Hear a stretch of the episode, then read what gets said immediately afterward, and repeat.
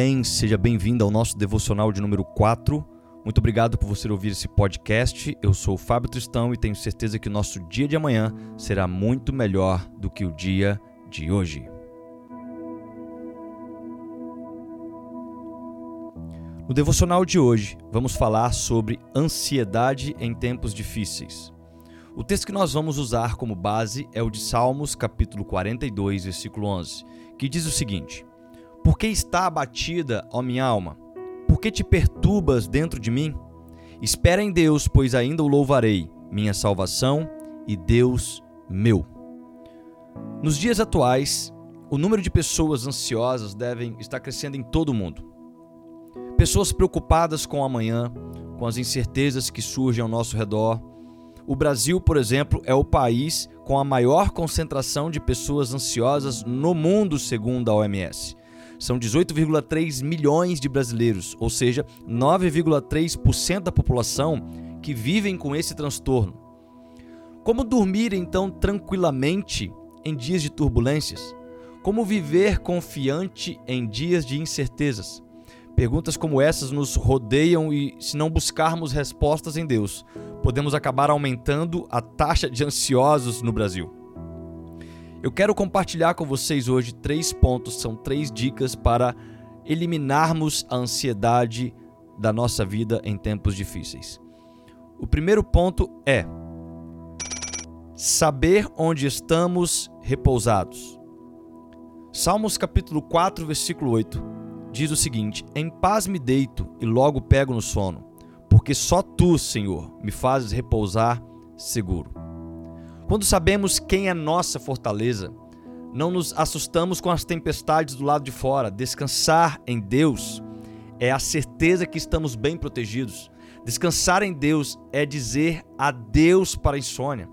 Jesus não nos disse que não haveria tempestades, mas disse que nele estaríamos vitoriosos. Em João 16, versículo 33, um versículo muito conhecido, diz o seguinte: Falei essas coisas para que em mim vocês tenham paz. No mundo vocês passam por aflições, mas tenham coragem, eu venci o mundo. A nossa fé não é fundamentada em pontos escuros ou incertezas. A nossa fé, ela tem que ser depositada naquele que tem a chave da vitória nas mãos. A nossa fé, ela nos faz entrar em campo sabendo o placar do final do jogo. E o placar é que nós somos vitoriosos. Então, saber onde estamos repousados, saber quem é o nosso porto seguro, é um dos principais ensinamentos para deitarmos em paz, para pegar logo no sono, sem viver crises de ansiedades em tempos difíceis, porque o Senhor é o nosso porto seguro. Em segundo lugar, como combater a ansiedade. A palavra vai nos dar algumas diretrizes sobre este ponto, e a principal que eu enxergo está em Filipenses capítulo 4, versículo 6. Paulo vai nos dizer: "Não andeis ansiosos por coisa alguma. Pelo contrário, sejam os vossos pedidos plenamente conhecidos diante de Deus, por meio de oração e súplica com ações de graça." Nós combatemos a ansiedade através de nossas orações e súplicas com ações de graça.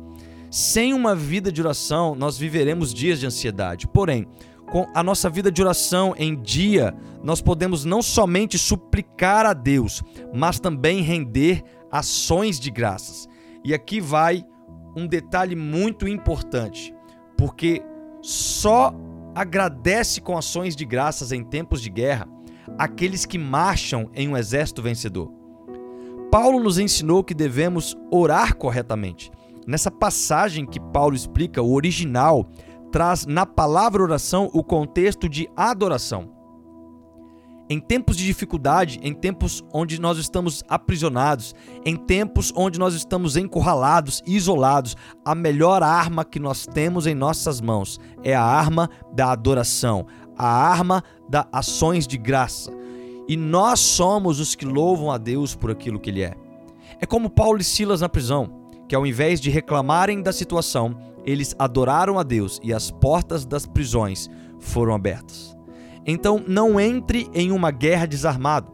Revista-se com a oração e súplicas de ações de graça, por tudo aquilo que Deus é para você. Não por aquilo que ele pode te dar, mas por aquilo que ele é para você. Nós devemos tomar posse das promessas de Deus, devemos divulgar mais de sua grandeza e seus grandes feitos. Paulo continua no verso 7 ao 9 do capítulo 4 de Filipenses, dizendo: E a paz de Deus, que excede todo entendimento, guardará os vossos corações e os vossos pensamentos em Cristo Jesus. Quanto ao mais, irmãos, tudo que é verdadeiro, tudo que é honesto, tudo que é justo, tudo que é puro, tudo que é amável, tudo que é de boa fama, se há alguma virtude e se há algum louvor, nisso pensai.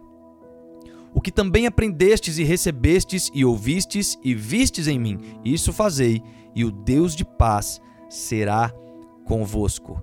Nós estamos em dias aonde precisamos nos isolar um pouco das circunstâncias externas, não de forma irresponsável, mas de forma para fixar os nossos olhos naquele que é a única solução para as nossas vidas, naquele que é o nosso porto seguro, naquele que literalmente nos ensinou que através da arma da oração poderemos combater todas essas ansiedades.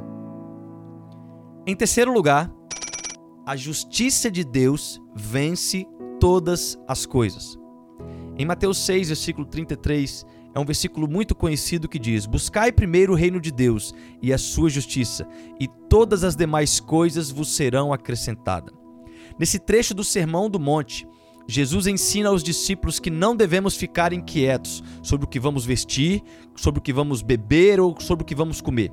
É claro que nós não vamos é, ficar parados nós nos mobilizamos em nossas ações naturais para conseguir o nosso pão de cada dia, que é a provisão de Deus. Jesus não está falando que vai mandar maná do céu para nós, mas ele diz que não devemos perder noites de sono com isso, a partir do momento que estamos buscando a justiça de Deus. E a justiça de Deus começa com os seus. Lá em 1 Pedro capítulo 4, versículo 17 diz: "Pois chegou a hora de começar o julgamento pela casa de Deus. E se começa primeiro conosco, qual será o fim daqueles que não obedecem ao evangelho de Deus?" Passar por situações difíceis não significa falta de cuidado de Deus, mas sim ação pedagógica de Deus. E isso é para nos moldar conforme o caráter de Cristo, Deus tem interesse no nosso crescimento e às vezes ele usa a correção para fazer isso. Aliás, neste versículo de 1 Pedro, mostra que esta justiça de Deus começa pela própria igreja. Então nós não podemos deixar o nosso coração preso nas, nas, nas ansiedades, nas incertezas, mas nós devemos confiar que Deus está fixando os nossos olhos para uma justiça restaurativa, porque esta é a justiça de Deus. Ela não é retributiva, ela é restaurativa. Provérbios capítulo 12, versículo 25 diz: A ansiedade no coração deixa o homem abatido, mas uma boa palavra o alegra. Eu quero repetir. A ansiedade no coração deixa o homem abatido, mas uma boa palavra o alegra. Este é um tempo de tirarmos nossos olhos das circunstâncias e olharmos para aquele que é a solução. A nossa solução está em Jesus. A nossa solução está no reino de Jesus Cristo, porque é perfeito. A nossa arma que busca essa solução está na nossa oração, na nossa adoração. Então nós precisamos voltar os nossos olhos para aquilo que nos alegra, e o que nos alegra é a palavra de Deus, porque esta contém palavras de vida eterna para nós. E aí sim, podemos citar Salmos 42, versículo 11, que diz: Por que está batido a minha alma? Por que te perturbas dentro de mim? Espera em Deus, pois ainda louvarei, minha salvação e Deus meu.